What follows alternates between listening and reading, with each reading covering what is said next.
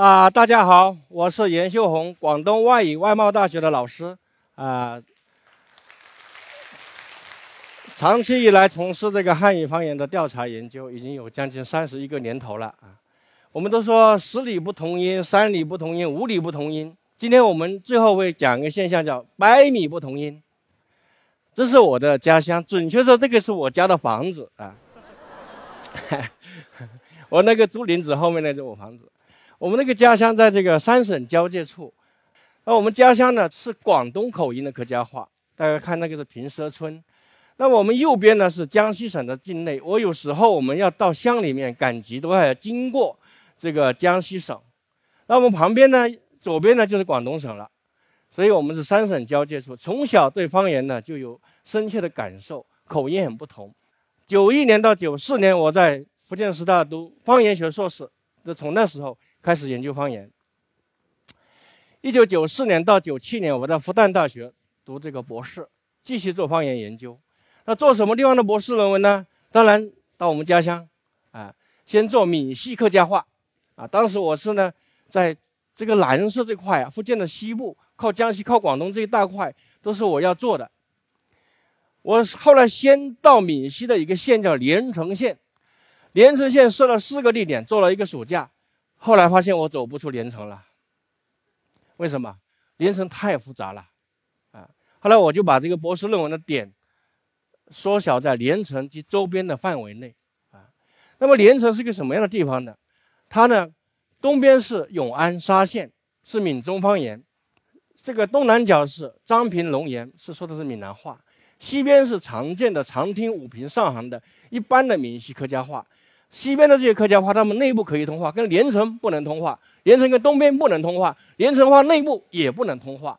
我之所以先选择连城，就是因为大学同学。他们都要用普通话来交流，他因为很复杂，他们就说哇多少种啊，三十六种、七十二种，啊，经过我们的研究呢，大概呢十几种大的有区别的是有的啊。那这里有一个直观的感受，大家听一下：你去哪里？你海边度？你去哪？乐克地高，在广东的哈，这里连成一点点地方。你和哪对？你是哪个？你去哪？阿肯那个，你考虑的。这个“你”的话，如果仔细分析起来，这一块都有这样七八种“你”的说法，有那啊、哦、利、嗯啊，哪里更不用说了是吧？连这个“你”的还有那“女”的啊，来自谜语系列的。那这么复杂的方言，该怎么样进行调查呢？是随便找一个人来问吗？啊，怎么问呢？啊，随便问一些感兴趣的吗？方言学呢是这个一个成熟的学科。方言学有成熟的方法，我们首先要找一位当地的，就中老年的男性发言人来配合，他要很耐烦，要坐得住的，不能说啊这么多啊。我们经常碰到不同的发言人，然后我们有一套调查的方案，有一些字，有些词。你看，这就是我调查的现场。那通过一些比较基础的字呢，我们要快速的归纳出它的声韵调，它究竟有几个调，然后呢，把它声母、韵母说出来。那么有了这个声韵调系统以后，我们面对方言就不那么害怕了。我们可甚至可以去猜他讲什么，一步往前走。呃，记录了字音之后，我们就开始记录词汇，词汇可大可小，至少几百条。编一本词典要上万条。我们现在记的是用国际音标记下来。我们那个声音呢，不像画画画你看得见，声音在口里面就消失了。这时候我们把这个声音这符号系统给记下来，用国际音标记下来，然后我们就可以讨论了。啊，这个是我们的调查的场景。那一般呢，我们在县城的宾馆或者说乡镇的宾馆里面找一个安静的地方可以录音的。是在特殊情况，比如这个是在一个发电站的旁边的一个地方，他因为他要去看发电站，他没有别的时间，他正好正好他的工作场所。另外这位是在半山腰，他在那边放鸡，他说他没有空，那我我只好将就他。这个是非常宝贵的发言人，所以我们就有时候。会变动工作场所，做了录音以后，我们也方便以后回到家里面进行校对分析。当时九五九六年，我在连城调查了将近二十个地点，这个就是连城一带。你看，它东边、北边、西边都是高山，南边也是比较多山，那中间有一块盆地。当然，不同的山川呢会构成方言的阻隔。那么这里有几条河流，北边的两条江呢流到闽江出海，就是经过沙县，沙县小吃那个沙县，进入这个南平到福州。那么东南角这个呢是进入闽南，进入漳州入海。另外那条呢是进入汀江、韩江，在潮州澄海入海。那我们知道，尤其是战乱时期，老百姓是从山呃平原地区往山区搬，是吧？或者逐渐的开发都是从下游往上搬的。所以这样的地势、地理位置呢，会带来着不同的方言的一些融合和这个呃碰撞。那这个是第一个源头，地理上啊造成了不同的移民的来源。那我们但是呢，就是在很平坦的地方，连城、城关周围是可以建飞机场，有一个军用、军民两用的机场。它那里很平坦，但是还是存在着很多方言差异。这是十平方公里之之内范围内一个有没有的有字，广州话的窑啊，不管什么粤语都是窑，不管什么闽语都是乌，闽南话是吧？可是你看这么小的范围内，有有常见，呵，没听过吧？嗨，两三公里之外，嗨，五公里，所以这么小的范围内，这么常见的字就出现这么大的差异，让我很震惊呐、所以这个原因呢，除了刚才的地理原因之外呢，移民带来不同方言，还有跟城关化权威度不够、向心力不够强有关系。当时为什么选择县城？当他们当地有个传说是说，当时的州府老爷来称这个泥土啊哪里公平，你这里的泥土比较重，所以就在这里做县城。那周围的人服不服？不服。为什么？他说当时城里那个地方的人搞了鬼，里面泥土装了铁砂，这肯定是荒诞不经的故事。但是这说明什么？他们心里并不服气。乡下也有很多嘲笑城关人的故事，说他们是黄瓜佬，这叫赖瓜佬。为什么？说他们呢只能打一次交道，斤斤计较，一直在算计别人，这个不好交朋友。我们乡下的朋友好交，他们是黄瓜佬，叫做黄瓜打铜锣，一敲就断。所以有这种城乡矛盾，城里的方言对周围没有辐射力。城市方言有五六万人口，但是它的范围很窄。另外，这个方言呢、语言啊，一代代传下来。中国呢是一个宗族性比较强的社会，尤其是我们南方，是吧？这个是，呃，连城东部的姑田有一个五大龙，他说号称天下第一龙。那主要是有这个盆地里面的姓姜、姓华两个姓合在一起五的。那这个盆地里面还有姓蒋的、姓周的、姓余的，他们是不同姓氏，也讲不同的方言，他们就没办法加入他们的五大龙。所以这个五大龙啊，这个元宵的时候，它是向自然宣示着我的地盘，也是向其他族人宣示我们年轻人有力量。你看，那么那么粗的板凳龙举起来，这种宗族团结的力量。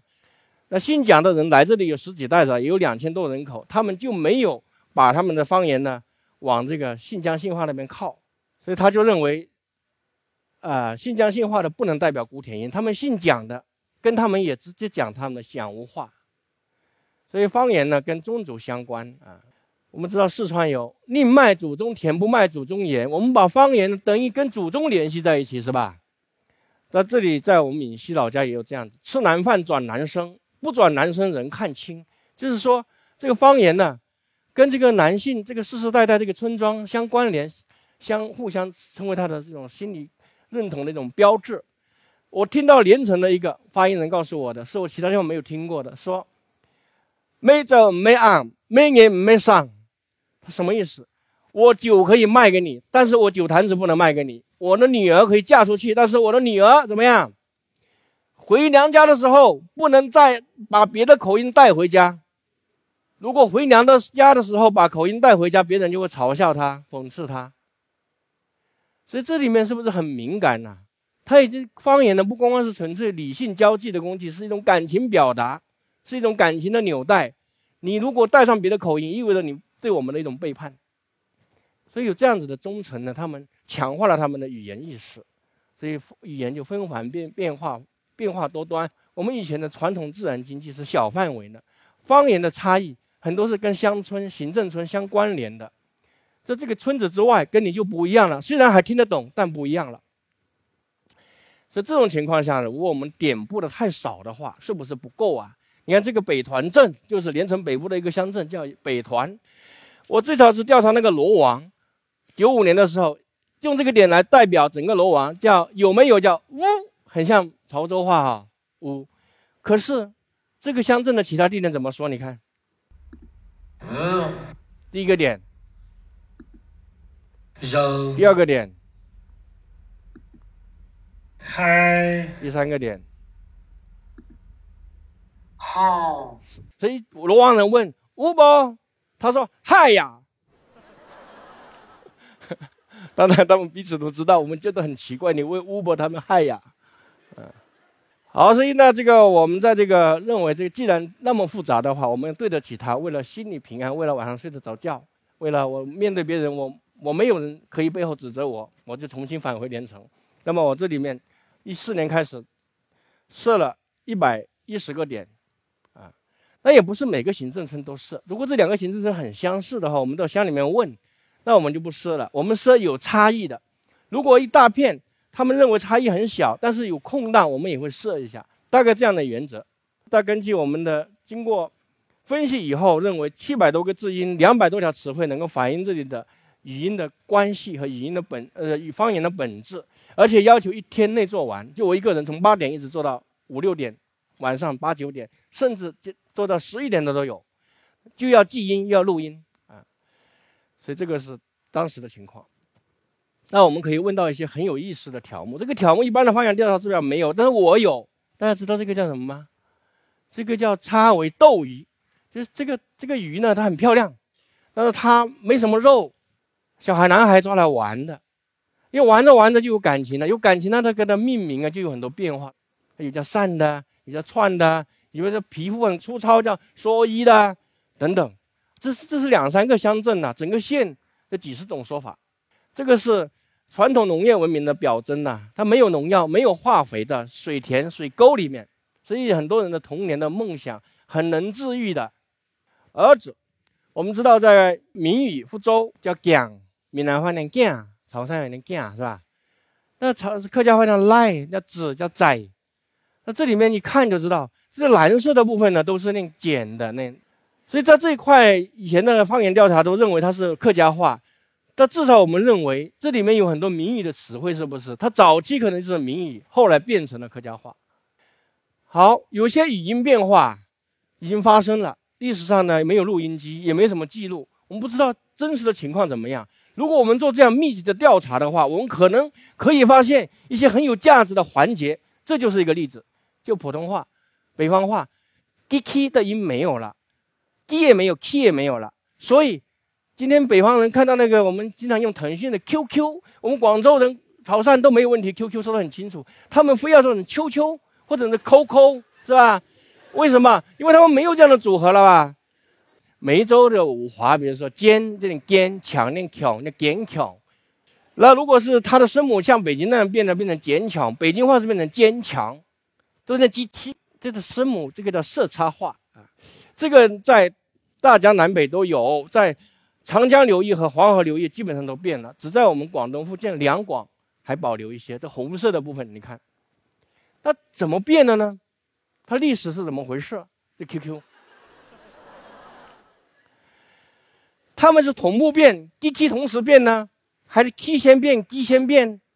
这是一个历史拷问，我们找到证据了。这个连城这块，你看红色的方块部分是像梅州、我们广州这样保留 G K 的，蓝色的部分呢是变成了北京那样 G 七了。那么第三种是 G 还在，K 没有了，那就是说坚强它不叫坚强，而是念坚强。嗯，我这听错了吗？没有听错。然后我再找了很多字验证了这个问题。不光光一个地点，一两个月之后，另外一个点又是如此，这让我坚信他们必有蹊跷，应该是先有七再有鸡。语言上怎么解释？我到奥意大利米兰跟这个国际会议上解释了这个问题。这个音系学上里面呢，这个 key 啊，它有个送气，跟后面的七呢有个相似之处在于哪里？它都有个擦音，而 g 本身呢没有，g 要变成 g 的话更难。T 要变成七很容易，也就是因为 T 变成七了，把它拉动一下，然后 G 也变成了 G。好，你看不光光是这这两个字，你看广州话那个剑念金是吧？呃，欺负的欺那个早期也念欺的，它是不光是两个字，一系列的字发生了这样的变化。其他方言也应该如此，这是可以验证的。我们的科学就是这样子，可以重复，可以再现。而语言学啊，它有一定的科学、自然科学性质，七千遍，七后变，所有的看到现在看到的证据都是如此。连州的、西江的，还有四川昌溪县，我检查到的资料，湖南的湘潭，还有赣州上游有个资料，还有连城，我检检查更多的资料。最初的变化是从 T 开始的，没有从 D 开始的。都共同指向这个结论，所以我们通过这样的调查，发现这样的案例多好啊！向大家报告，大家心里不是更踏实了？对这个迷迷糊糊的语言规律不是更明朗了吗？所以我们要珍惜这样的地方。好，连城到连州，是因为我喜欢这个连吗？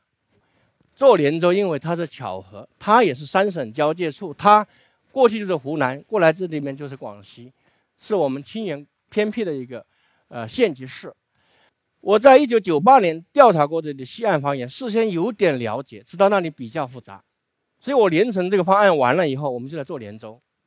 连州的方言的种类啊，其实比这里更复杂一点啊。你看有客家话、粤语，还有这官话，还有两个潮汕话的方言岛，一个浙浙南吴语方言岛，还有赣语方言岛。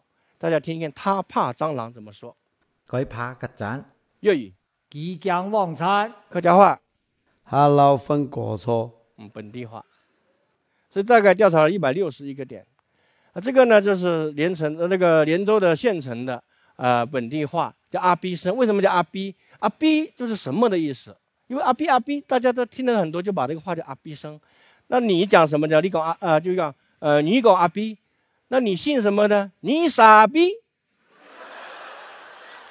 哎，我不是乱讲的，你看他们的所有的鼻音的姓的鼻音都消失了。你看，塞卡拉的这和累累发达还爱丢卡狗，可是还啊嘿啥啊嘿啥啥啥啥啥。这是我们编的一个段子，听得懂吗？英雄惜英雄，星星惜星星。广州话艳红是艳红啊，星星食星星，他叫什么？啊嘿啥啊嘿啥啥啥啥啥。所以你傻逼是问你你姓什么？你傻逼，你别生气。我在互联网上有很多活跃的网友，经常跟我讨论方言。哎，有一个人刚好在连州的，他说他们那个村子方言跟周围不不一样，而且他告诉我他们村子内部有不一样，让我马上去调查。这个其实呢，我这里是重点调查，是连城我已经发现有八九个这样的地方了，但是没有深入调查。连州我就深入调查三次到这个地方，这两个村庄呢，这有相差一百二十米。今天我们主题相差百米是吧？就是这个意思。他们同姓唐。同祖宗，第三代就开始分化，有不同的祠堂了。然后这两个房派，他们不团结，他有他的后龙山，他有他的后龙山，他们有不同的神庙。求雨那边很干旱呐，你求你的雨，我求我的雨，我觉得好笑。难道求说海龙王，我这里多下一点吗？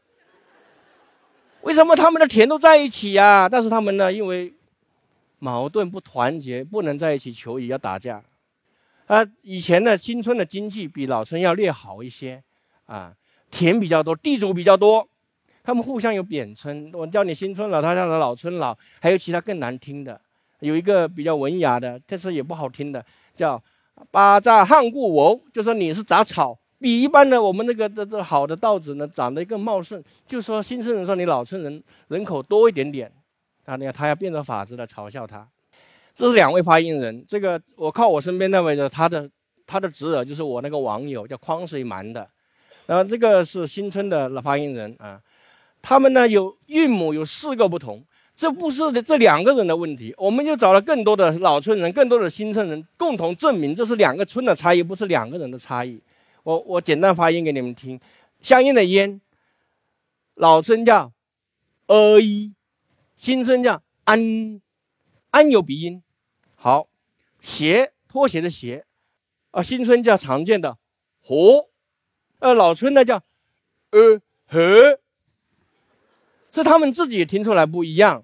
那么有一个字呢，他们经常举例子说，哦，我们的村跟他们村口音不一样啊，经常举一个什么英雄豪杰的杰，哎，文化真高，一般的人们还不知道呢。哦，为什么？他们的排字派两个房派下来都用到这个字，他们非常敏感。我们那些学方言学的学生还搞不明白这个问题。他说他们那个新村人叫 K，我们老村是 K。为什么你是不是初听没有经过训练呢？K 一跟 K 一都认为差不多，但是他们很敏感，认为完全不一样。